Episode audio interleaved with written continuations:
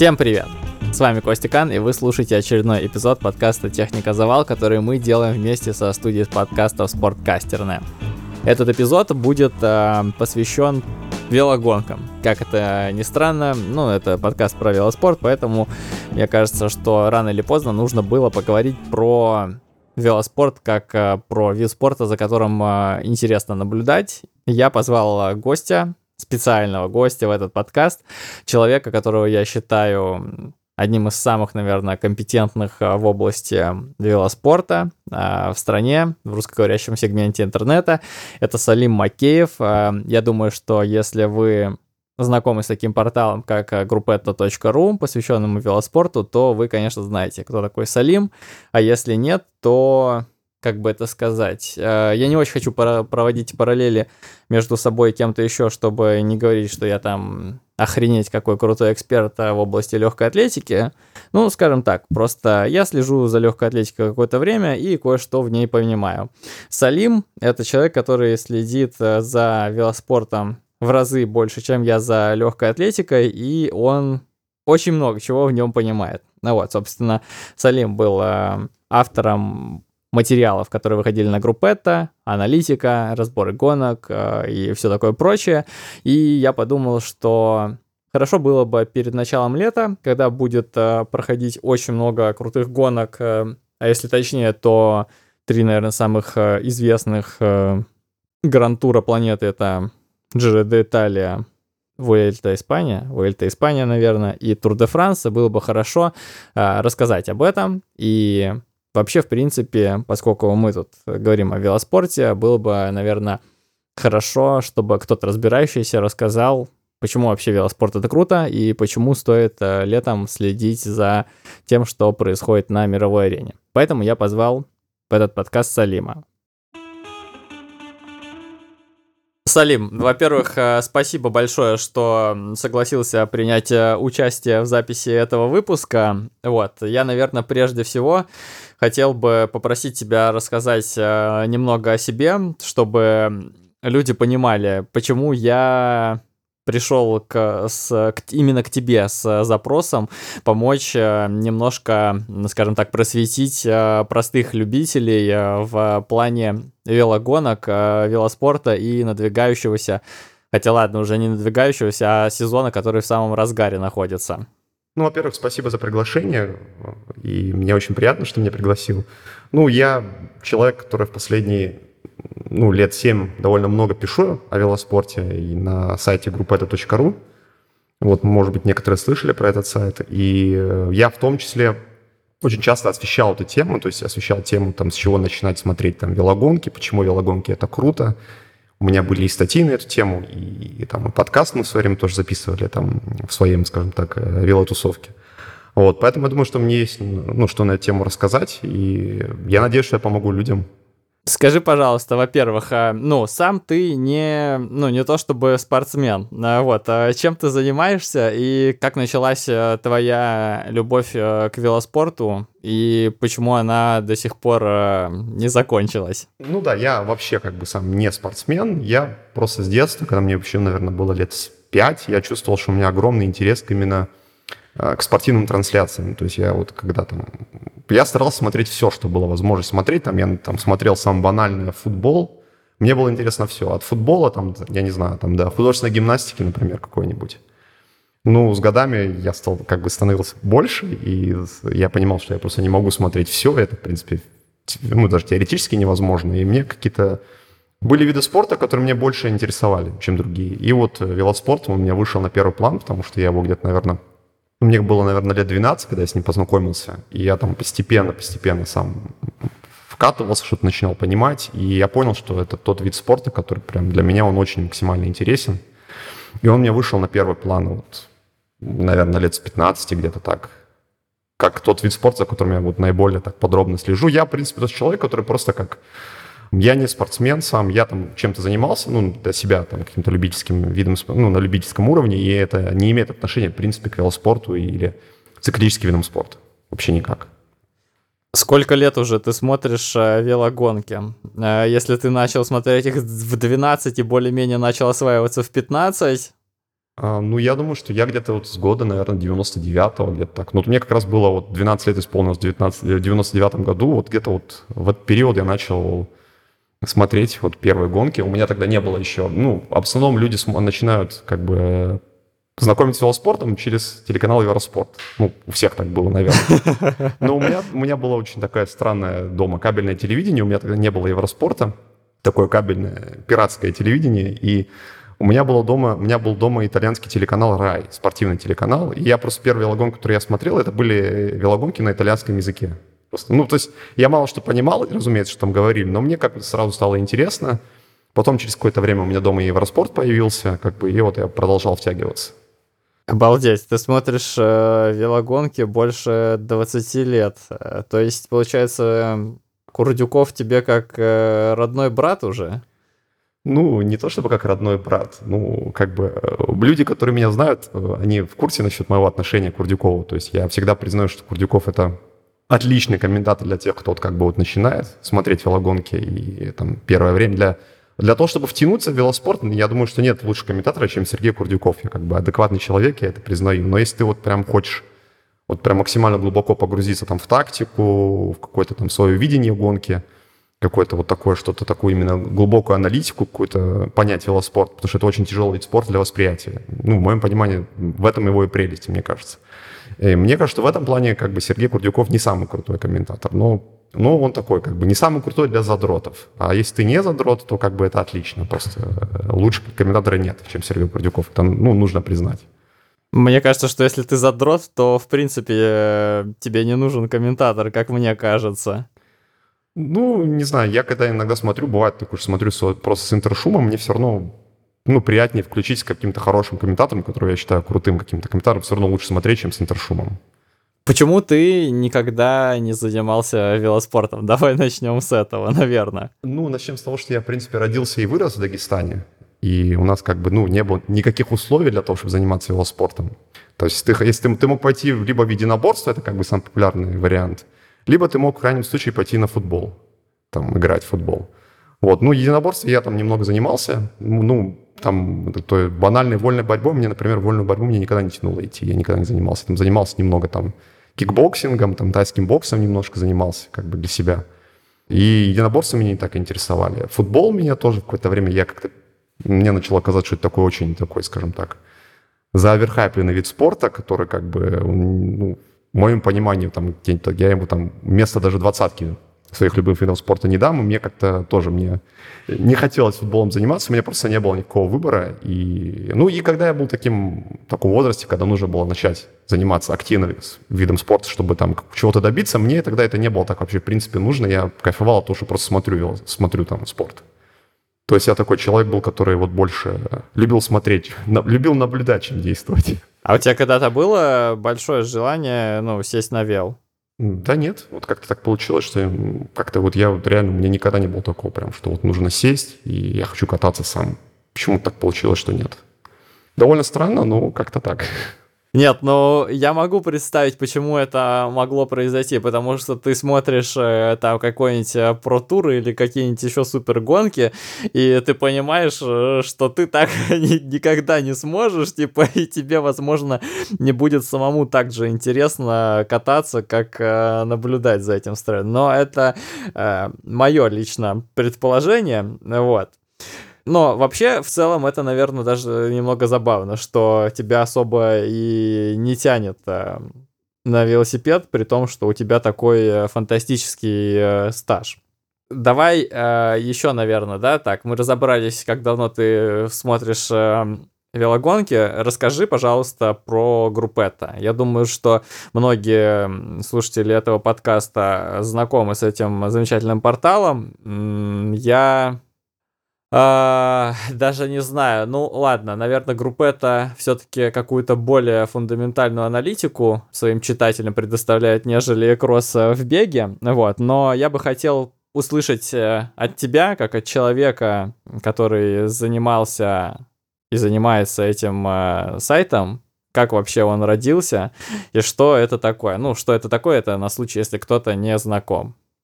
Сайт появился благодаря Саше Сазонову, вот моему другу. Мы с ним познакомились где-то вот на рубеже 15-16 годов, где-то, наверное, вот так. И мне, в принципе, люди, некоторые и до этого писали, предлаг говорили, что почему тебе там не какой-нибудь замутить сайт, где ты будешь писать, потому что, ну, ты, типа, у тебя есть там, там ты что-то там в Твиттере пишешь, ты там есть люди, которые там твое мнение уважают, почему ты там не будешь к этому относиться серьезнее, как какой-то сайт не создашь или что-то такое. Я всегда к этому относился, ну, довольно так скептически, потому что мне казалось, что это очень такое, очень такое нишевое дело, которое мало кому будет интересно. Вот, и там писать для какой-то очень такой, какой-то очень ограниченного количества людей я не хотел, я никогда не верил, что это будет как бы пользоваться популярностью, потому что я писал, то, что я писал, как бы это всегда было для какого-то узкого круга людей. Вот, ну, как-то вот мы познакомились с э, Сашей, и он меня убедил, как бы, что стоит попробовать, и это как бы может стать популярным, стать может стать популярным, как бы у тебя есть, у тебя есть все равно там твиттер, в котором ты пишешь, почему тебе все равно не писать там на сайте, как бы, и там аудитория все равно будет больше, вот, но еще такой момент был у меня в жизни, потому что я по образованию я врач, я вот где-то вот в 16 году, в первой половине 16 года я уволился с работы, я больше не хотел работать по специальности, и у меня было как раз вот в этот момент свободное время. И как бы я подумал, почему бы и нет. Где-то вот на рубеже апреля и мая 2016 года сайт был запущен. Я, в принципе, там занимался тем, что я делал контент, то есть писал все статьи, там вел социальные сети – проекта, ну, а как бы организатором и как бы идейным вдохновителем был Саша Сазонов, который меня убедил, что, ну, как бы этим стоит заниматься. Вот. И, ну, вот уже на протяжении, получается, практически 7 лет, там у нас были кое-какие паузы, вот, например, в 22 в 22 году мы были, брали какую-то паузу определенную, довольно длительную, ну, по понятным причинам. Я пишу про велоспорт, какие-то там статьи, там это бывает превью, каким-то крупным гонкам. Это бывают какие-то э, там рейтинги, например, 10 лучших там гонщиков года, там 10 лучших, там, условно говоря, молодых гонщиков, там какие-то исторические материалы про гонщиков, которые, мне кажется, что, например, нет аналогов на русском языке, языке никаких, и мне кажется, это стоит написать, например. Ну, то есть всего понемножку там, вот. А вообще на русском языке кто-то еще про велоспорт пишет? А, ну, смотря что ты имеешь в виду, если как говорить, как, а если говорить о каких-то новостных порталах, каких-то ресурсов, то они есть. Давай, полноценная медиа, посвященная велоспорту, существует э, в России, кроме группета? Ну, у нас тоже, как бы, я не могу сказать, что у нас прям все освещается, как бы, ну, именно такого контента, что вот прямо какие-то в данный момент, типа вот аналитика, история, такого мне, как в данный момент, мне кажется, такого никто не делает, как мне кажется. А есть в России люди, которые могут это сделать вообще, кроме тебя? Я не знаю, потому что я как-то сейчас этим не очень сильно интересуюсь. Я думаю, что есть люди, почему нет. Ну, как бы просто мне это не так интересно, я вот не слежу там, есть ли у нас люди, которые могут это сделать. Есть люди, которые делают сайты, но у них немного все-таки другая направленность. Я их не знаю лично, этих людей, но сайты есть. У них просто у них больше все-таки это как новостные ресурсы. У нас все-таки группа это, она никогда не была новостным именно ресурсом. То есть мы давали какие-то новости в социальных сетях, не на сайте, а именно в наших социальных сетях, когда что-то очень важное. Но именно как новостным ресурсом у нас никогда группа это не позиционировалась. У нас на сайте никогда не выходили новости.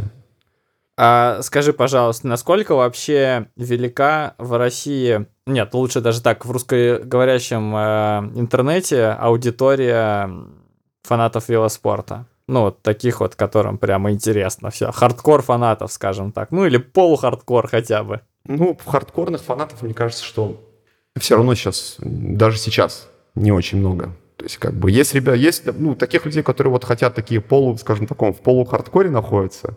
Таких людей довольно много. Мне трудно сказать, сколько вот прям вот их в каком количестве. Мне кажется, вот, например, тот же Саш, Саш Сазонов, он это число он гораздо лучше меня понимает. Но вот таких прям вот таких откровенных откорщиков, скажем так, ну их, наверное, там 20-30 человек, которые стараются прям все смотреть. Вот прям, ну, абсолютно все, что есть. Вот они там, если будет, грубо говоря, 5 каких-то велогонок идти в день, там разные категории, разные престижности, они будут смотреть все 5, как бы. Ну, вот таких людей очень немного. Еще такой вопрос. Ты сказал, что, ну, вот после того, как ты перестал работать по профессии, ты, получается, начал а, полноценно заниматься группетто. Это, ну, это единственное занятие сейчас а, в жизни, или ты чем-то еще занимаешься? Нет. Ну, ну мы... то есть, что тебя кормит? А, ну, Если не секрет.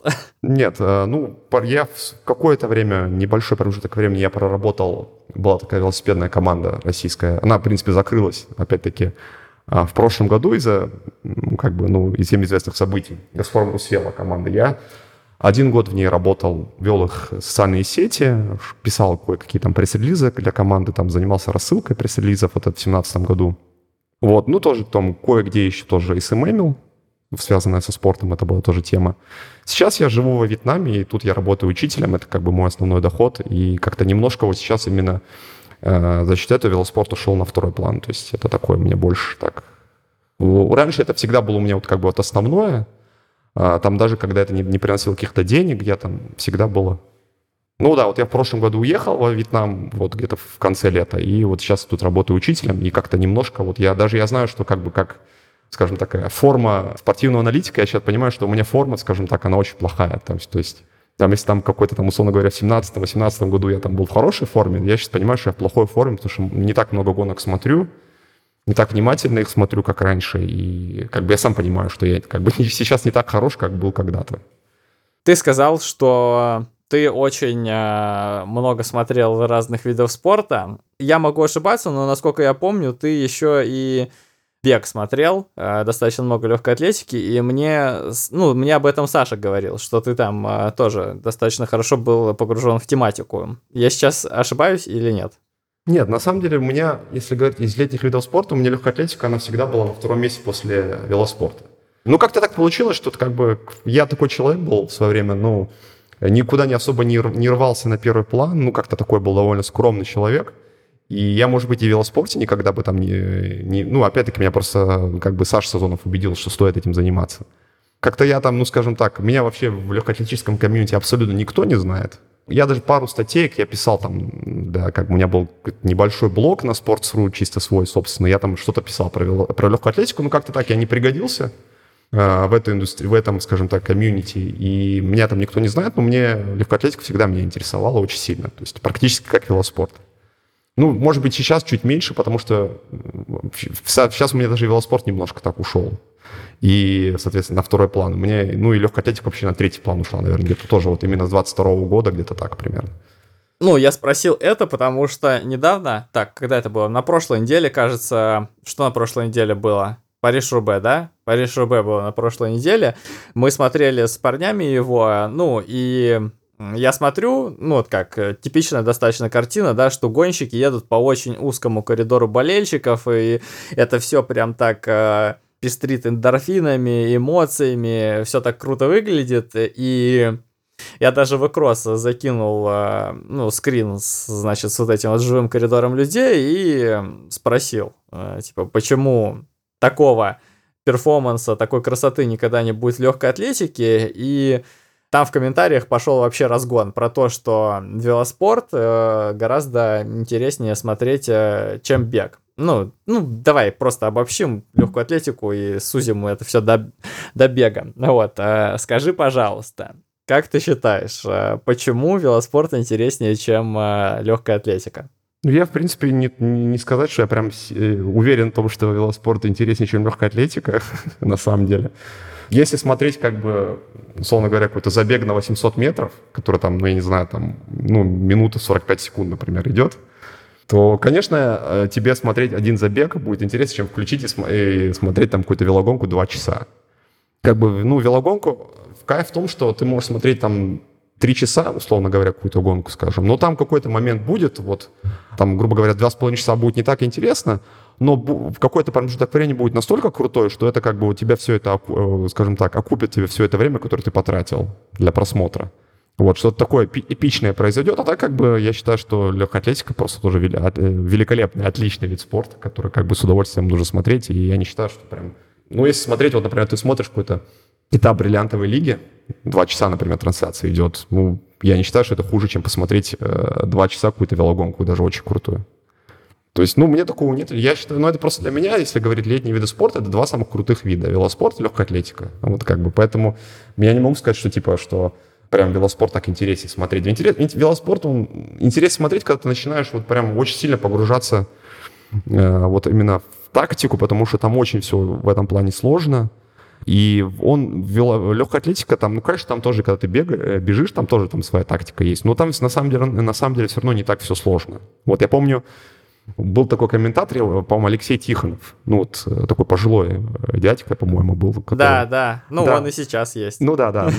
Ну, ну, мне всегда нравился, когда он, вот, когда он шел какой-то бег, неважно, там, на средней, на длинной дистанции, там, не знаю, там, 1500 метров или 10 тысяч метров. У него была такая фишка, что нужно всегда начинать ускорение первым. Вот, типа, если ты первым начал ускорение какое-то там, ну, условно говоря, там, за круг до финиша, там, или там, я не знаю, там, или там на, в беге на 5000 метров за два круга до финиша ты ускорился, вот это самое крутое, это самая выигрышная тактика, как бы. Если ты ускорился, то либо ты выиграл, либо ты прошел там следующий круг, условно говоря, какого-то чемпионата мира, либо ты установил лич, личный рекорд, ну, там, ну, уже не зря приехал на соревнования, как бы, ну, и я об этом как бы думал, смотрю, ну, когда я там говорил все, я думал, ну, ну он реально никогда не, не задумывался о том, что вот, ну, как часто, когда люди, которые, например, грубо говоря, первыми начинают ускорение, они вообще никуда в дальнейшем не проходят. То есть он так как это, это все преподносил так просто, типа, что, ну все, начни первым ускоряться, как бы, и все у тебя будет круто в любом случае. Ты либо чемпион, либо да, это так дальше. не работает. Ну да, как бы у него, вот, у него было все так просто, вот типа, что тактика такая, что, ну, что ты там бежишь где-то в хвосте или в середине, давай там выходи вперед и беги там, ну, как бы ускоряйся первым, иди. Ну, конечно, все равно он был круче, мне кажется, гораздо, и все-таки интеллигентный человек, в отличие от, там, от, не знаю, от Богословской или Чен, который сейчас комментирует. Почти что все, по-моему. Ну, я не, не все смотрю сейчас, но, по-моему, они прячут, ну, по-моему, комментируют почти что все они сейчас вроде. Нет, вот особенно с 2022 года, начиная смотреть э, турниры с их комментариями, конечно, ну это это надо их очень сильно любить или... Или ладно, или ладно. Это был интересный поинт. Эм, а теперь э, я, конечно, хочу уже перейти к основной теме, э, к тому, чтобы, так сказать, э, подсосать благодарную аудиторию в мир велогонок. Я, если честно, даже не знаю, да, тема такая многогранная, и вот я даже не знаю, какой первый вопрос э, задать э, по поводу велогонок, да. Ну, давай, наверное, так, э, расскажи, пожалуйста, какие э, вообще бывают э, велогонки, потому что, ну, то есть, вот как в легкой атлетике, там есть мейджоры, есть бриллиантовая лига, туда-сюда, вот, велогонки тоже делятся на несколько достаточно больших групп, и поскольку сезон, ну, он уже в самом разгаре получается, что-то, возможно, есть, например, какая-нибудь категория, да, там, как мейджоры, в марафонах, да, то, что там надо прям обязательно посмотреть, чтобы было очень круто, чтобы понравиться, чтобы втянуться. Вот, как в велоспорте это устроено? В велоспорте тоже есть своя категория гонок. Это гонки мирового тура. Их сейчас, по-моему, ну, количество от года в год меняется. То есть там нет такого прям, что какой-то определенный... Ну, в этом году, по-моему, чуть больше 30, их где-то, может быть, 33-34 гонки. Но если в целом как-то выделять как вершину велоспорта, это, конечно, три супер многодневки, три гранд-тура. Это де Италия, которая в мае проходит, ну, соответственно, в Италии. Это Тур де Франс, главная вообще велогонка мира, которая проходит, разумеется, во Франции в июле. И это испанская Вуэльта. Она проходит, вот, начинается очень часто в конце августа, ну, заканчивается где-то там ближе к концу, ну, или во второй половине сентября. Она проходит в Испании. Это как бы три многодневки, главные это гонки, они отличаются от других многодневных гонок тем, что они продолжаются три недели. То есть там три этапа, там 21 этап, еще бывает два или три дня отдыха, то есть вся гонка в итоге занимает 23 или 24 дня. Это как бы вот главные многодневки. Есть еще однодневные гонки, соревнования, которые просто как бы, э, ну, один день, старт и финиш в один день. Главных таких, скажем так, наиболее престижных однодневных гонок, их пять.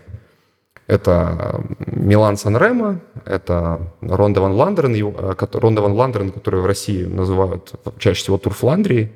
Ну, я много лет бился, скажем так, в нашем комьюнити, чтобы называли не Тур Фландрия, а Ронде ван Фландерен, как мне кажется, это ну, более правильнее. Потому что Тур де Франс мы называем, ну, как, как во Франции называют. Джиро де Италия мы называем, как Джи, называют в Италии.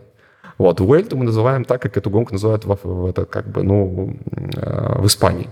Но Ронда Ван Ландерен мы называем Тур Фландрии. Хотя, как бы, во Фландрии эту гонку называют Ронда ван Вландерен. Вот. Тем не менее, она у нас почти всех э, туром Фландрии называется везде, как бы во многих источниках. Вот. Ну и третье это Париж-Рубе, четвертое Льеж-Бастон-Льеж. И эти все четыре первые гонки, они проходят весной.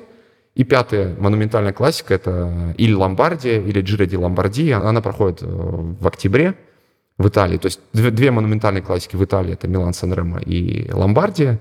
Две монументальные классики в Бельгии — это Ронда Ландерен и Леж Бастон Леж. Ронда Ландерен проходит э, в фламандской части Бельгии, Леж Бастон Леж в франкоговорящей Волонии.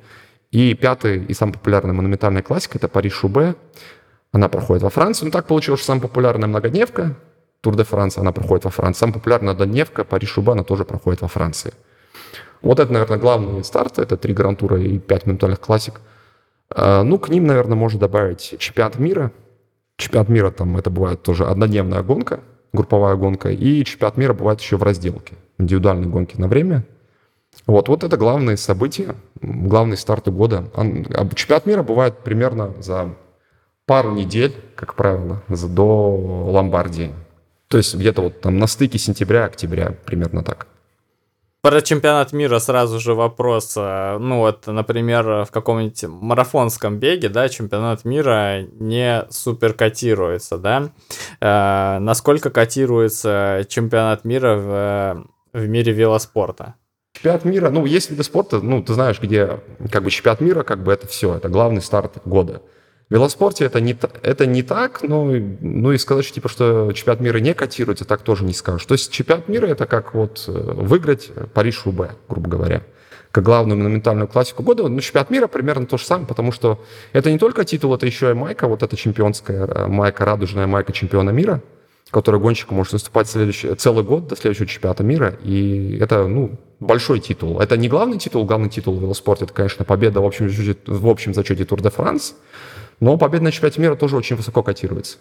У велоспорта, ну, у него, получается, тоже нету ну, как бы, грубо говоря, нету перерыва на зиму, да, потому что там, опять же, есть э, всякие теплые страны, в которых э, в январе, да, уже начинаются какие-то гонки, да, если я не ошибаюсь, в Дубае и вот... В январе уже в, в, в Австралии проходят две гонки мирового тура. В январе в Австралии.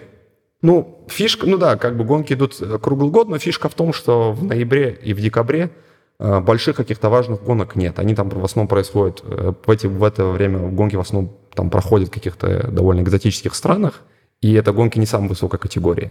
То есть, как бы, ну, в целом, это можно сказать, что какое-то короткое межсезонье для гонщиков. В ноябре, в декабре, в общем, там большие команды и звездные гонщики, они не выступают все-таки. Ну, там просто гонки не их уровня проводятся. Велоспорте, по аналогии с э, бегом, да, есть вот это вот зимнее такое полумежсезонье, в которое все начинают э, катать кросс.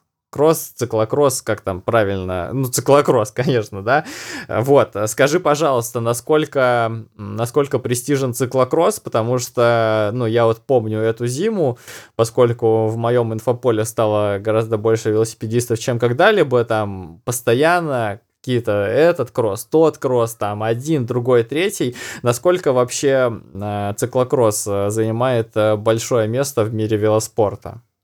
Ну, ты знаешь, он, ну, еще лет 10 назад я бы не сказал бы, что он занимал большое место. Была в свое время у UCI, у Международного союза велосипедистов, идея протолкнуть э, велокросс в программу зимних Олимпийских игр, потому что соревнования проходят зимой, грубо говоря. Э, ну, начинается там где-то первый этап Кубка мира, они проходят где-то еще в сентябре, в принципе, но разгар сезона это все-таки зима в велокроссе. И они пытались э, вот Международный союз велосипедистов пропихнуть как, каким-то образом велокросс э, в зимние игры, но МОК отказался, потому что они как бы основной принцип зимних Олимпийских игр в том, что соревнования проводятся либо на снегу, либо на льду. То есть все виды спорта, которые входят в, летнюю, в зимнюю, зимние Олимпийские игры, они либо на снегу должны проходить, либо на льду. А как бы велокросс, ну, он теоретически может проходить на снегу, если в день соревнований будет идти снег, например. Но в целом, как бы, ну, не подразумевается ни наличие снега, ни наличие, как бы, льда э, на соревнованиях, поэтому от, как бы, велокросс, как бы, не приняли. Ну, в целом, это, как бы, был такой вид спорта, который, вот, например, все тот же трековый велоспорт, он входит в Олимпийские игры, в летние. Там, маунтинбайк, он входит в летние Олимпийские игры. BMX, он входит в летние Олимпийские игры. Э, велокросс, он как бы, у него нет, он не входит ни в зимние, ни в летние Олимпийские игры, как бы, и в этом плане, в плане престижности проигрывает. Но э, вот последние годы из именно в элиту шоссе, шоссейных гонок начали пробиваться вот именно элитные, именно люди базовые, скажем так, велокроссмены, которые начинали в велокроссе, и они стали доминировать на шоссейных гонках, и вот за счет этого последние годы вот именно престижность велокросса, она сильно выросла. Мне это очень приятно, потому что я я, на самом деле, велокросс смотрю, наверное, ну, не лет 20, не 25, как там, э, условно говоря, велоспорт, ну, шоссейный велоспорт, а лет ну, 10, наверное. И я, когда начал смотреть, я сразу понял, что это очень круто, и это очень хорошая база для шоссейного велоспорта, потому что много есть моментов, которые помогают гонщику быть успешным на шоссе. Ну, не будем сейчас прям уходить в дебри. Потом Матье Ван дер Пул выстрелил э, как бы на шоссе, Ваут Ван Арт выстрелил на шоссе, это именно велокроссмены. Том Питкок, который начинал на шоссе. То есть как бы сейчас в элите очень много крутых, даже вот тот же Тадей Пагачер, например, ну, по общему мнению, наверное, сильнейший гонщик мира в данный момент, он тоже, он не был никогда прям звездой велокросса, и он там не соревновался с сильнейшими велокроссменами в мире, но в юниорах он все равно выступал по велокроссу, там был чемпионом Словении, там, ну, это не такой большой титул, ну, то есть практически все, подавляющее большинство тех людей, которые сейчас доминируют на шоссе, они в той или иной степени были когда-то вовлечены в велокросс. Ну, вообще, да, очень похоже на самом деле на легкую атлетику. Так, э, ты сейчас назвал очень много имен, да, про которые я тоже, несомненно, хочу у тебя что-то спросить. Э, но сначала задам такой вопрос. Вот смотри, человек начал кататься, значит, на велосипеде, э, подумал, что да, я хочу еще, наверное, смотреть какие-то соревнования. Ты сейчас назвал, да, там, например, Тур де Франс, там, три недели, Джира три недели, э, Вуэльта три недели, там куча монументов. Как вообще, с чего начать э, человеку, чтобы как-то не охренеть от э, потока информации и чтобы как-то вкатиться в мир велогонок? Вот, есть какой-то совет для нубов? Совет банальный. Я думаю, что нужно просто начинать смотреть велогонки э, с Курдюковым, потому что ну, когда вы будете включить, когда вы включите велоспорт первый раз шоссейный, вы все равно там ничего не, ну, толком ничего не поймете, потому что это выглядит очень странно. 180 человек едут вместе, например, это такой равнинный этап, и ничего толком, толком не происходит, и можно подумать, а какой-то кайф это вообще смотреть, как бы что за бред вообще, ну, не легче ли, не проще ли включить там финиш, последний километр посмотреть и как бы и все, разбежаться, скажем так. Но если как бы для, для таких болельщиков, которые делают первый шаг, Курдюков, Сергей Курдюков, легендарный комментатор, он очень много всего разного рассказывает там в плане и, и каких-то там особенностей региона, там рассказывает про архитектуру, про достопримечательности. Это то, что я не очень люблю слушать, Скажем так, нет, не так. Но людям, которые вот включают велоспорт первый раз не только для того, чтобы смотреть велоспорт, это очень круто. Ну и вообще, если говорить о том, на какую бы гонку лучше всего было бы попасть, чтобы втянуться вот именно в первый раз, лучше всего включить а, горный этап Гран-тура. Какая-то там горный этап Тур де Франс, когда нет езды, нет езды по равнине, где едут 180 человек вместе и там 5 часов едут, и, грубо говоря, 4,5 часа ничего не происходит, на первый взгляд – вот. Проще, лучше всего включить горный этап, потому что горный этап там, ну, это тяжелый рельеф, это подъемы тяжелые, длинные, это люди отстают, кто-то впереди, кто-то сзади, и это как бы вот в это очень легко как бы втянуться, и это сразу становится интересно, мне кажется. А если вы включите, конечно, какой-то равнинный этап, и вы, конечно, можете офигеть первое время, потому что подумаете, зачем это вообще смотреть?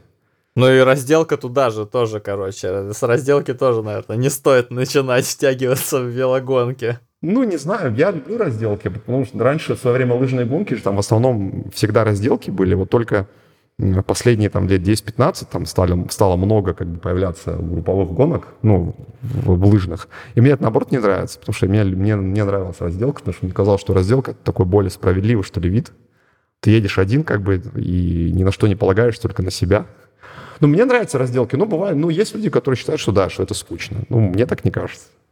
Что касается вообще сезона, да, получается, мы уже про... Сколько? Ч... Уже 4, да, прошло? 4 монумента мы про... пропустили? Ну, или кто-то посмотрел? Три прошло еще. Вот четвертый будет э, следующий, ну, вот уже практически через, меньше, чем через неделю. Он сегодня, э, ну, я не помню, какое число получается. Леж, Бастон, Леж будет 23-го. Э, О, Леж, Бастон, Леж. Так, сейчас мы посмотрим. 23 23 это воскресенье. То есть mm-hmm. в один день с Лондон с мараф в один день с марафоном в Лондоне. А, Льеж, Бастон, Льеж. Давай, смотри, подкаст выходит э, в четверг, э, то есть э, какое-то количество людей его послушают до воскресенья. Расскажи, пожалуйста, почему, например, стоит посмотреть Льеж, Бастон, Льеж? Ну, Льеж, Бастон, Льеж, на самом деле, я пару лет назад составлял рейтинг монументальных классик, то есть, ну, там их всего пять, я там выбирал та, которая мне нравится больше всего, там какое-то среднее звено, и та, которая мне нравится меньше всего. Вот Леж, Бассон, Леж у меня последние годы всегда на дне, то есть это пятая из пяти гонок. Лично для меня. Потому что... Это ну, провал. Ну, потому что, ну, просто она получается скучной последние годы чаще всего. То есть мало, мало что происходит интересного. Очень пассивная довольно тактика у большинства гонщиков. Но в этом году, на самом деле, может получиться Льеж-Бастон-Льеж. В кои-то веке может получиться интересное, потому что два феноменальных гонщика, основные претенденты на победу, это Тадей Пагачер и это Ремко Эвенепул. И это оба гонщика, которые предпочитают активное очень э, ведение гонки. То есть они, это не ребята, которые будут ждать, там, условно говоря, там, последних километров и последнего подъема, последнего холма, чтобы атаковать. Это ребята, которые могут там и 50 километров, им не страшно проехать сольно. И в этом году она может получиться крутой, потому что вот это очень, наверное, одно из главных событий весны, потому что вот наконец-таки в этом году у нас Погачар и Венепул на одной гонке вместе – в этом году может получиться лишь Бастон Леш довольно интересный. Понятно. Это, короче, единственное, что спасло. это что может э, спасти Леш Бастон Леш. А, давай так, раз ты сказал, что вот у тебя есть э, рейтинг э, монументов, да, ну вот прошло, значит, три. Можешь коротко рассказать, почему вот эти три, три монумента были крутые? Ну, э, для меня вообще лучшая однодневка года, в принципе, вообще для меня лучшая, наверное, гонка года каждый, ну, стабильно каждый раз. Для меня это Ронда Ван Вландерен.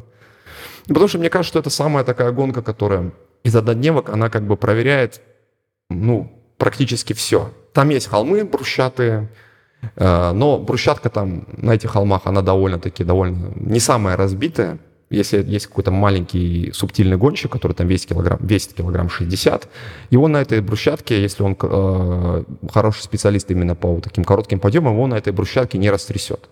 То есть он, если он крут, он эти, этот холм, даже если он брусчат, он проедет его быстро, хорошо и так далее. И плюс к этому борьба там начинается э, фаворитов довольно рано, то есть там, опять-таки, там, это не тот случай, когда нужно ждать последних 10 километров, вот, очень часто там за 50 километров, за 60 километров начинаются важные вещи. Иногда даже еще раньше, может даже за 100 километров до финиша что-то произойдет. Очень важное. Как бы это борьба открытая, и там, ну, в велоспорте на однодневных гонках большое значение имеет и элемент везения, потому что гонки однодневные, они бывают хаотичные, ты не можешь отвечать на все атаки соперников, тебе нужно как-то быть избирательным, и ты никогда не понимаешь, какая атака в итоге будет удачной, какая нет – и везение в велоспорте нужно, потому что не всегда побеждает самый сильный, особенно на однодневках. Но это такая, во-первых, она очень круто смотрится, это открытая борьба, это холмы, на которых э, можно создавать разрывы. На этой гонке нужен очень хороший индивидуальный ход, потому что тебе нужно много ездить и одному, ты там не будешь закрыт где-то в пилотоне от других гонщиков. То есть э, и элемент везения, то есть он в этой гонке есть, но он, скажем так, дозированный. Вот есть э, Париж-Рубе, самая популярная дневка, там все-таки везение очень большое значение имеет, потому что на брусчатке, там брусчатка разбитая, э, там нет холмов, там брусчатка равнинная, но брусчатка очень низкого качества. И от проколов, от падений там вообще никто не застрахован. И очень часто Париж-Рубе как бы решается за счет везения. Какой-то решающий момент кому-то не повезло, как бы и до свидания. Как было в этом году. Ну да, это часто, это часто так бывает. То есть бывает, э, человек может приехать в суперформе на Париж-Рубе, но у него за время гонки может случиться 5-6 проколов, как бы и до свидания. Это как бы с одной стороны, наверное, для кого-то круто, но все-таки это слишком много э, в плане везения. На этой гонке зависит. А почему вообще Париж-Рубе стала самой такой э, культовой не культ, а самой популярной э, однодневкой?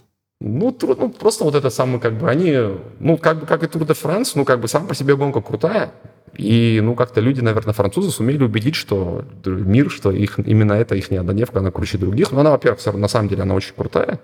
Вот, ну, она и эпичная, потому что все равно это вот это проезд по этой брусчатке, вот этот Оренбергский лес, который едется немного под спуск на сумасшедшей скорости, влетает большой пилотон, там борьба за позицию, все хотят приехать, все хотят заехать на, на этот в лес в числе первых, потому что если ты где-то на 30-й позиции в этот лес въедешь, то там кто-то может упасть перед тобой, и ты будешь просто отрезан от лидеров. И там сумасшедшая скорость, ну, то есть гонка смотрится круто, как бы, ну, для меня лично она не самая, не самая любимая, наверное, монументальная классика, но, как бы, я понимаю, почему люди ее любят и почему она, как бы, стала такой культовой и легендарной.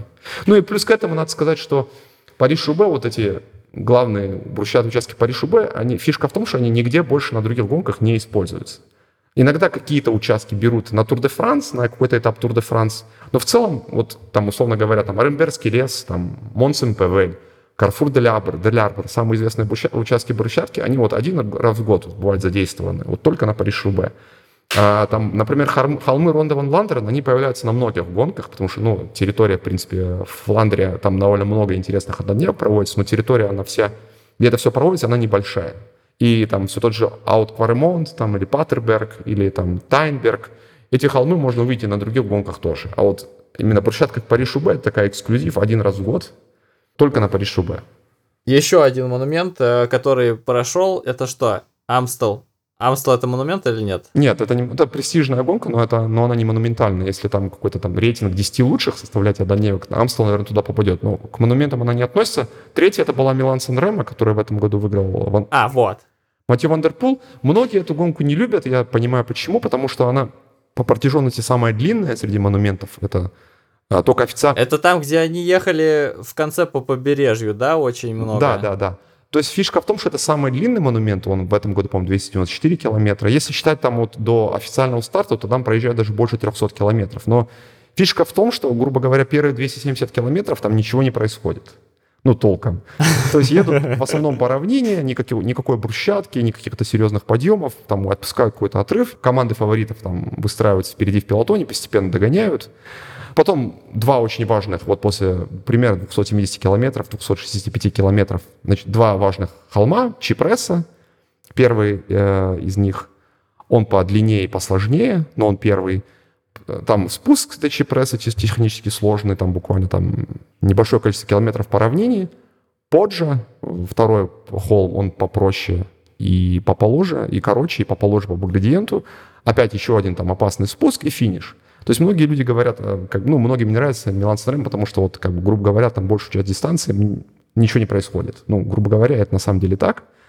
Но мне, например, эта гонка нравится именно в том плане, что вот когда ты видишь, вот остается 50 километров, остается 40, остается 30, как у тебя прям пульс повышается. Вот ты, прям понимаешь, что вот скоро будет чипресса, будет как бы вот какой-то такой саспенс вот даже определенный. То есть ты понимаешь, что вот ты четко знаешь, что когда начнется что-то важное. И вот у тебя прям, когда ты смотришь, у тебя прям пульс повышается, мне кажется, чем ближе чипресса, потом позже.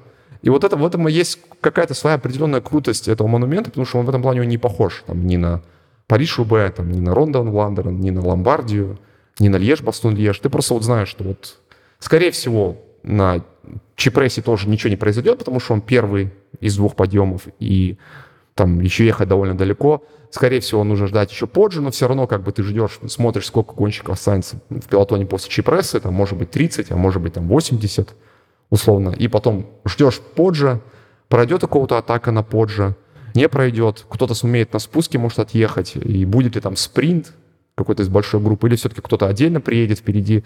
Ну, то есть мне вот этот, именно вот это напряжение, которое на э, Милан Синдром, оно вот увеличивается, чем ближе, ближе, ближе, оно мне прямо вот, оно мне очень нравится, и оно такое захватывает меня лично. Мне эта гонка в этом плане нравится, хотя многие считают, что типа Милан Синдром, ну, самый скучный из монументов. Еще Милан Синдрема, ну, такая репутация, она тоже абсолютно заслуженная, что это монумент, который проще всего проехать, ну, имеется в плане того, что проще всего финишировать, но тяжелее всего выиграть, потому что, ну, на самом деле, ты 270 километров проезжаешь, ну, там есть какие-то подъемы, но практически по равнине, и даже если ты отстал на чипрессе, ты там какое-то определенное количество минут проиграешь, но ты в лимит времени, в лимит времени попадешь и финишируешь. То есть там как бы доехать до финиша несложно. Но именно в плане того, что там может произойти все, что угодно, там, то может быть спринт, может быть ты отъедешь, может не отъедешь. На самом деле эту гонку выиграть очень тяжело. Вот есть э, легендарный словацкий лагончик Петр Саган, который в этом году завершает свою шоссейную карьеру. Ну, я думаю, что очень многие про него слышали, в том числе те, кто даже не смотрят. Ну, смотрят легкую атлетику, но не смотрят велоспорт. Вот он, это, это вот, всегда считал, что Милан Сандремо ему идеально подходит. Но вот у него, он карьеру заканчивает, он ее так и не выиграл. Вот, вот сколько он, у него была возможность, начиная с 2012 года, он имел реальный шанс каждый год. Ну, наверное, в 2023 году у него, там, или в 2022 году у него шансы уже были очень небольшие, потому что он сильно сдал. Но вот у него было где-то 10 лет, когда он постоянно был вот, вот может выиграть, может выиграть. Вот в этом году выиграет, но вот он так и у него не выиграл, потому что вот именно в том фишка, что очень тяжело выиграть Милан Санремо. Доехать не тяжело, а вот выиграть очень тяжело. Ты рассказал э, классно про монументы. Наверное, в гранд-туры мы не будем углубляться, потому что я уверен, что ты об этом можешь э, разговаривать э, до бесконечности. Один из комментариев, который прилетел в Экросе, когда я поднял тему там, почему столько зрителей собирается на трассах, э, чтобы просто посмотреть там, как за 15 секунд мимо тебя весь пилотон пролетит. Там э, пришел, э, не помню, кто сказал, но высказывание было примерно такое, что в велоспорте очень э, много ярких персоналей, да, то есть, например, если сравнивать э, велоспорт и марафонский бег тот же самый, да, там понятно, что в марафонском беге правят э, африканцы, а в велоспорте европейцы.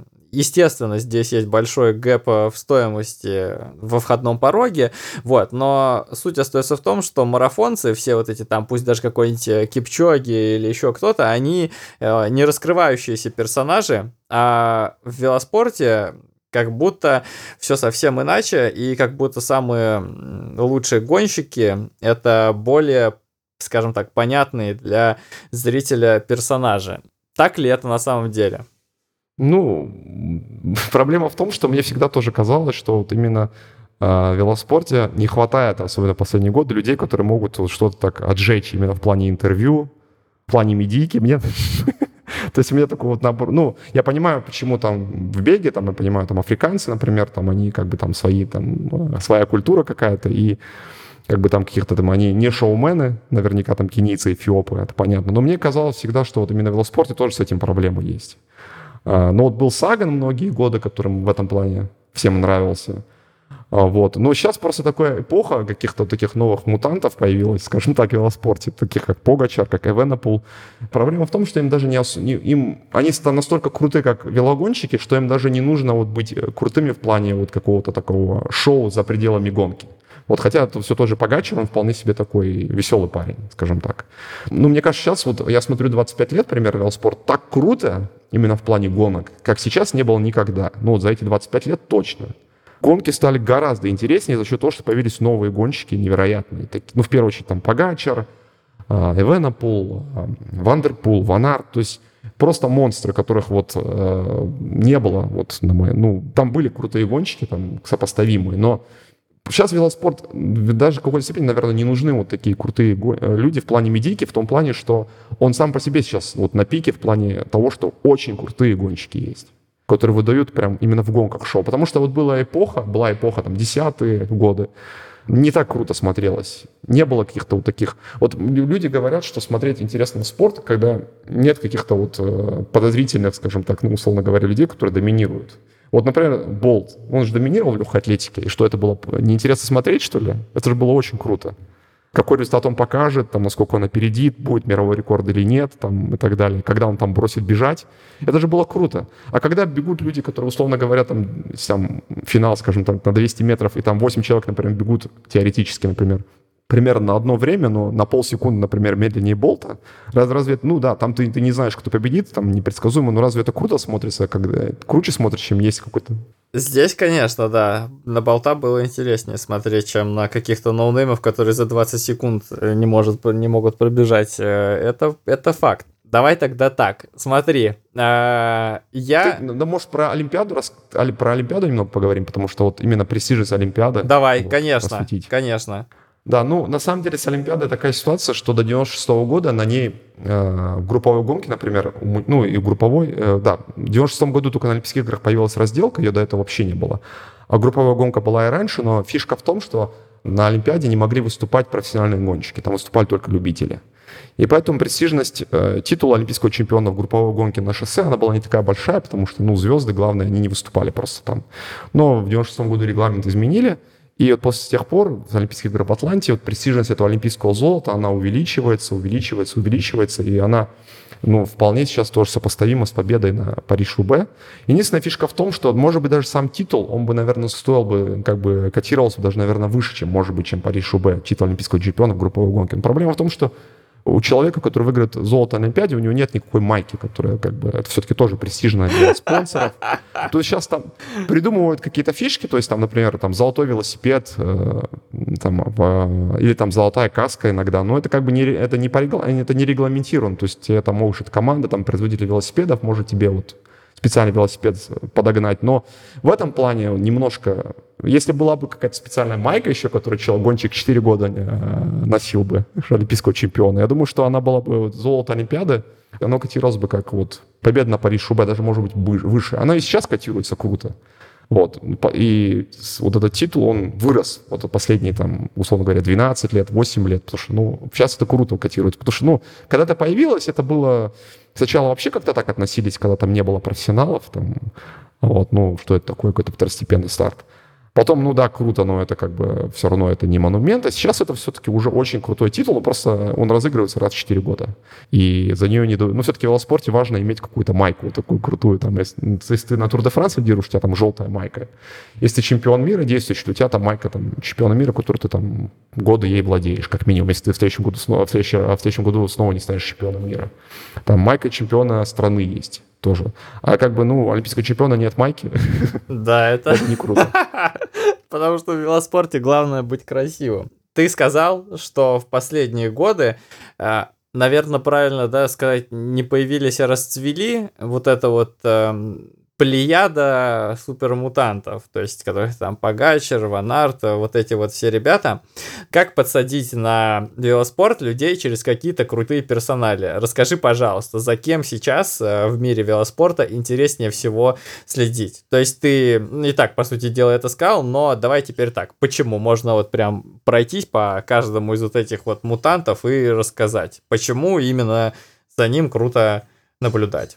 Ну, я забыл, наверное, кое-что сказать, можно, может быть, сейчас добавлю. Почему, в принципе, в велоспорте ну, нет таких каких-то ярких персонажей, возможно, и каких-то, может быть, таких э, огненных интервью, скажем так, или чего-то такого. Мне кажется, это тоже еще во многом связано с тем, что все-таки вид спорта, он очень подвязан на, спо- на спонсорстве, потому что а я думаю, что это у многих гонщиков, гонщиков даже, наверное, в контрактах прописано, что лучше не стараться что-то такое в принципе, отчебучить, потому что потом раскулебывать спонсорам и к спонсорам командам, спонсорам команд, которые платят иногда там десятки миллионов евро, им просто, мне кажется, не хочется, чтобы вот э, что-то случилось нехорошее. То есть, да, там может быть что-то какой-то крутой перформанс э, гонщик выдаст, а может быть и нет. Поэтому мне кажется, что в этом плане тоже немного ребят ограничены. И в плане именно того, чтобы они не могут что-то такое сделать прикольное, скажем так. Но это компенсируется за счет того, что сейчас очень крутые гонщики, очень яркие гонки сами по себе. Если говорить о, наверное, ведущих гонщиках, то я бы, наверное, назвал бы сейчас вот в качестве прям ведущих, наверное, шестерых гонщиков, которые, мне кажется, на общем фоне немного выделяются. Это Тадей Погачар, это э, Ваут Ван Арт, это Ремко Эвенепул, это Матьё Ван дер Пул, это Йонас Вингегор и это Примож Роглич. Почему ты выделяешь э, именно их э, и откуда вообще они взялись? Насколько я понимаю, что вся эта шестерка это достаточно молодые ребята, которые начали прям э, феерить, ну вот, не знаю, там, в последние 2-3 года, да? Некоторые начали феерить чуть раньше, там, ну, 4-5 лет назад, наверное. Но э, нет, они не все молодые, а в основном, да, они молодые ребята, но есть тут гонщик среди, среди них, которому в этом году уже 34 года э, исполнится, это Примаш Роглич. Он вообще, в принципе, тоже, ну, по-своему уникальный э, спортсмен, потому что он, э, у него прям невероятная биография, потому что он где-то 20 там, с небольшим лет он занимался другим видом спорта на высоком уровне, даже, по-моему, становился чемпионом мира среди юниоров в команде, правда. А, но это вообще не циклический вид спорта, это не циклический спортсмен был. Он занимался прыжками на лыжах с трамплина. То есть это абсолютно вид спорта, который вообще никакого отношения не имеет к циклике. И он там, короче, у него не все в какой-то момент здорово пошло в прыжках, он там на вот этот есть трамплин легендарный, в Словении гигантский, он летальница называется, по-моему. Я уже не помню, или, по-моему, его переименовали как-то. Он на этом трамплине прям еще упал, у него было страшное падение, но он закончил не только из-за этого, а в целом, потому что у него не шло. Вот, и он постепенно, вот где-то вот ближе к 25 годам начал вот как-то вот нашел, перешел в велоспорт. Как-то вот, э, когда ему было лет 20, по-моему, 7, он попал в мировой тур, в команду мирового тура. И вот как-то у него прорвало, и вот он вот где-то в период 18, 19, 20 года стал одним из лучших гонщиков мира. Наверное, один, там, может быть, даже был лучшим или одним из лучших, одним из двух-трех лучших гонщиков. Он постарше. Ван дер Пул и Ван Арт это ребятам, которым, которым сейчас там по 28 лет. Это ребята, которые выходцы из велокросса. А, вот. Они, в принципе, выступали и раньше на шоссе. Ну, Ван дер Пул, например, даже был чемпионом мира среди юниоров в шоссейной гонке. Но они все равно были всегда заточены под велокросс, и вот их все-таки вот карьера, вот прям такая большая, полноценная шоссейная началась вот где-то вот после 23, после 24 лет. Они вот последние вот 2-3 года вот они выбились в звезды. И Венепул, Ремко Венепул, он из, этого, из тех гонщиков, которых я перечислил, он сам молодой, ему в этом году 23 года исполнилось. Тоже человек с очень странной спортивной биографией, потому что у него отец велогонщик, но велогонщик такой, он выступал по профессионалам, но такой себе. Средняк абсолютно без каких-либо претензий. А фишка в том, что Эвенепул, он занимался футболом и там даже играл в сборной Бельгии, там до 16 лет, до 15 лет был капитаном там Андерлехта в своих возрастах, ну, очень известный бельгийский клуб. Вот. И в какой-то момент его там типа посадили на лавку, что ли, вот, э, он перестал проходить состав, и вот где-то в 17 лет примерно, даже, ну, да, где-то уже в 17 лет, ему уже тогда на тот момент было, в 17 году, вот он решил, что как бы с футболом я как бы заканчиваю и перехожу в велоспорт. Это было в 2017 году. И как-то вот прошло буквально 3-4 месяца, и он вдруг стал лучшим юниором мира. То есть это просто какое-то что-то непонятное. Просто человек, ну, ясно, что это уже все-таки чуть ближе, чем прыжки с трамплина, все-таки там какая-то там физическая, ну, там такая, хотя бы ты бегаешь, там это какая-то циклика определенная. Но футбол, хотя все равно опять очень далек от э, велоспорта, но тем не менее. Ну, то есть э, в это было трудно поверить. Человек там вот буквально полгода назад еще был футболистом, а сейчас он лучший юниор мира. То есть как бы тоже абсолютно какой-то феномен. Тадей Погачер это просто человек, который, наверное, в том плане, что он просто невероятный, потому что он может выиграть практически любую однодневку мира, любую, ну практически, а, и при этом он э, может выиграть любую абсолютно многодневку мира. То есть это тоже, это, ну, у него не сказать, что у него какая-то странная какая-то биография, как у Роглича или у Венепола, то есть он был, э, у него там отец был тренером по велоспорту, старший брат велоспортом занимался, правда, совсем слабенький. Но вот как-то вот так тоже он вышел и творит просто что-то невероятное. А есть еще вот, шестой человек, это Йонас Винегор, датчанин, который в прошлом году выиграл у Пагачера Тур де Франс. То есть Пагачер человек, который выигрывает просто все, выиграл два Тур де Франса. Э, у Пагачера был двукратным чемпионом, победителем Тур де Франса, когда ему было еще 23 года не исполнилось. Он уже был двукратным победителем Тур де Франса. И казалось, в прошлом году многие считали, что как бы в следующем, в 2022 году, что Пагачер станет трехкратным. Но нет, вот Йонас Виннегор, э, датский гонщик, Оказалось, что он сильнее, чем Пагачер в высоких горах на длинных перевалах, и он выиграл у Пагачера Тур де Франс в прошлом году, и в этом году все ждут как бы матч-реванш, скажем так, на Тур де Франс опять должны Пагачер и Винокур бороться за победу. Как универсальные, как в плане универсальности Пагачер сильно э, лучше Виногора, вот. Но когда дело касается длинных перевалов, которые там, когда подъем длится больше там, 30 минут, 40 минут, то тут Виннегор, оказывается, может э, бороться с Погачером и иногда даже довольно часто его побеждать. А, кстати, вот по поводу еще, ну, вот, э, в июле главная это вывеска, это будет э, на Тур де Франс, это Погачер против Виннегора. А, и это должно быть очень круто.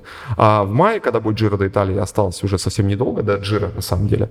Главная вывеска — это Роглич против Ивенопула. Они там будут бороться за общий зачет. И я думаю, что Джира должна быть интересной, поэтому если вы э, хотите начаться втягиваться, я советую вот в мае смотреть Джира. Это будет очень, должно быть очень крутое противостояние.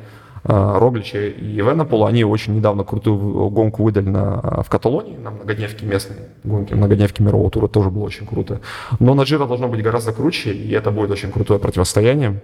Вот, помимо этих ребят, которых я перечислил, есть еще очень много крутых феноменальных гонщиков молодых. Там Хуана Юса, который в прошлом году 19 лет не полный 20 лет, попал на призовое место, Вуэльд занял третье место. То есть это представить себе в 19-летнего парня, который едет трехнедельную гонку, первую в карьере трехнедельную гонку, и сразу попадает в тройку. Это, вот, это такого не было многие десятилетия. Вообще это было это что-то там из эпохи первой половины 20 века, когда там это, ну, понятно, что как говорить о каком-то серьезном профессиональном спорте не приходится. И вообще сейчас эпоха, когда немного становятся размыты специализации, потому что когда велоспорт стал популярным во всем мире, прослеживалось, что были такие четкие специализации. Там, вот ребята едут на общий зачет э, гран-тур, вот ребята, которые идут однодневку. Однодневки хорошо, причем, причем разные есть ребята, которые специализируются на северных однодневках, где не такие длинные подъемы, там Рондовым, Ландером, Париж-Шубе. Есть ребята, которые едут однодневки с холмами подлиннее, типа Леш, Бастон, Леш. Вот. И как бы все было вот так. Есть чистые спринтеры, которые свои там равнинные гонки разыгрывают. А сейчас как-то вот это все э, как бы опять произошло непонятно, потому что есть человек, например, как Ваут Ван Арт, он может э, из отрыва выиграть горный этап на Тур де Франс, в отрыве, в котором будет там 30 человек, условно говоря, очень сильных горняков, он может выиграть этот этап. На следующий день он может выиграть этап чистый спринт у сильнейших спринтеров мира. А, и потом на следующий день он может выиграть разделку. Ну, то есть это что-то невероятное. И он это сделал на Тур де Франс 21 года, когда он выиграл горный этап, а, а, выиграл равнинный, равнинный этап для спринтеров и выиграл разделку. Такого на туре тоже не было там с 70-х годов. Ну, то есть вот Сейчас происходит то, что никогда не было. То есть было, но было когда-то очень давно, когда велоспорт был в таком довольно-таки зачаточном, скажем так, виде и был популярен в трех-четырех, э, там, грубо говоря, странах мира. Там, Бельгия, Италия и Франция в первую очередь. Сейчас все-таки он ну, гораздо более популярен в целом в мире. То есть это супер крутая эпоха и супер крутое время, чтобы начать смотреть велоспорт. Это не просто я говорю, потому что типа меня пригласили на подкаст, и я должен... Вот, это реально так. Я, если, если, это, если было бы это не так, я бы это не говорил. Я не из тех людей, которые там вот, пытаются просто там какой-то хайп раздуть. Круто. Последний вопрос тогда. Смотри, понятно, все с индивидуальными гонщиками, а можно что-то сказать э, про команды? Или нет такого, чтобы давайте там смотреть там, интересно смотреть там за такой-то командой или за другой. Здесь э, все сосредоточено, скажем так, на персоналиях. А, ну, есть люди, нет, почему? Есть довольно много людей, которые болеют за определенные какие-то конкретные команды, но в целом, мне кажется, большинство людей болеют за конкретных гонщиков. Вот. Но есть люди, которые болеют, например, была же команда российская, например, э, Катюша. Вот, она команда, она выступала там в мировом туре, даже какие-то годы, в какие-то годы даже она была второе, второе место занимала в общекомандном бюджете мирового тура. Вот, но я, например, за нее болел. Именно конкретно за команду.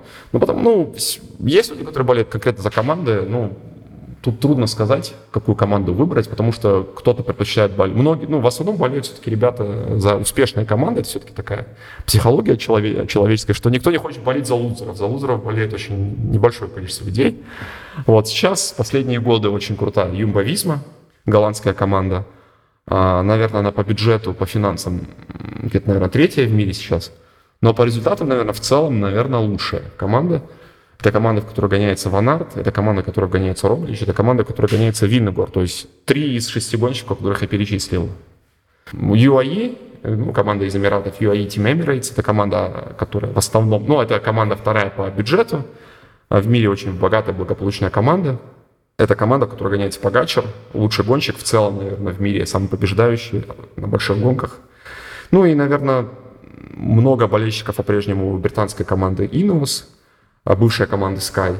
Это самая команда богатая по бюджету, у них бюджет больше 50 миллионов евро, наверное, в год, может быть, даже где-то на уровне 60. Но сейчас у них небольшой кризис в том плане, что вот Крис Фрум, главный, наверное, звезда в истории команды, он уже не, в ком- не выступает. Он продолжает карьеру, выступает в команде из Израиля, но как бы, и они как-то, команда ушла на второй план, потому что у них нет гонщиков, которые вот прям борются за победу, могут бороться за победу на Тур де Франс. А, есть у них яркие гонщики, там Питкок, том Питкок, который может быть вот эту шестерку сделает семеркой или восьмеркой, не знаю, там, если еще кто-то добавится главных гонщиков мира. Ну, Питкок это человек, который олимпийский чемпион на, по маунтинбайку, чемпион мира по велокроссу тоже, и вот он сильный вело, шоссейный гонщик, но пока не дотягивает немножко до вот до этой шестерки, прям по значимости, я бы так сказал. Вот это третья команда, наверное. Еще многие люди исторически болеют, я думаю, за команду, которая сейчас называется Судаль Кукстеп. Он раньше назывался там Quickstep Давид Амон, там Quickstep, э, там, ну, у них разные, разные команды были, потому что спонсоры меняются довольно часто. Эта команда ставилась тем, что она, не имея большой бюджет, она как бы всегда каждый год выигрывала больше всего гонок. То есть не всегда там они, не только самые большие гонки они выигрывали, много гонок второго эшелона, но это команда, которая всегда там впереди была в общекомандном зачете, и она всегда много гонок выигрывала каждый год. Вот, в ней гоняется Evenepoel из перечисленной шестерки – вот, наверное, это, наверное, пожалуй, команда, у которых больше всего болельщиков. Ну, есть, остается по-прежнему одна команда, скажем так, из бывшего СССР. Элитная эта команда Астана Казахстан Тим. Правда, она сейчас идет 18 из 18 команд мирового тура, пока по набранным очкам, причем с большим отставанием от всех остальных. Вот, ну, команда существует, по-моему, уже 2008 года спонсирует Казахстан велоспорт, и вот, э, вот с 2008 года есть такая команда. Ну, вот это, наверное, основные команды, которые четыре команды, я думаю, у которых больше всего болельщиков. То есть это Юмба Визма, это UAE, это Ineos, и это, наверное, Судаль Quickstep. Классно. Да, да, да, да, даже не знаю, что еще сказать. Э, Салим, большое спасибо, что э, устроил такой небольшой экскурс. Э, я понимаю, что ты можешь часами еще рассказывать, и я надеюсь, что тебе было не очень скучно отвечать на такие нубовские вопросы. Я думаю, что наши телеслушатели очень много нового для себя могут э, почерпнуть э, из этого подкаста. И еще раз большое спасибо, что уделил э, столько времени на запись. Да, спасибо, что пригласил. Надеюсь, что люди, ну, как бы не разочаруются, послушав подкаст с моим участием. Спасибо. Да, спасибо, Салим. Я думаю, что мы могли бы с Салимом а, еще очень долго разговаривать, потому что, как вы поняли, рассказывать про велогонки он может а, часами и может рассказывать интересно, и ему есть что рассказать, но это было, скажем так, знакомство, это была прелюдия. Я думаю, что когда-нибудь а, еще я что-нибудь еще тупое у него поспрашиваю обязательно, и я надеюсь, что вам после этого стало немножко понятнее, что такое велоспорт профессиональный, а за кем следить, какие гонки смотреть и как их смотреть.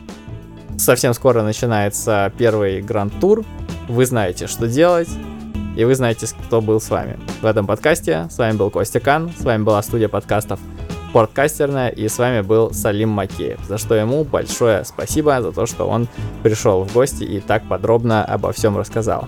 Всем пока и услышимся через неделю.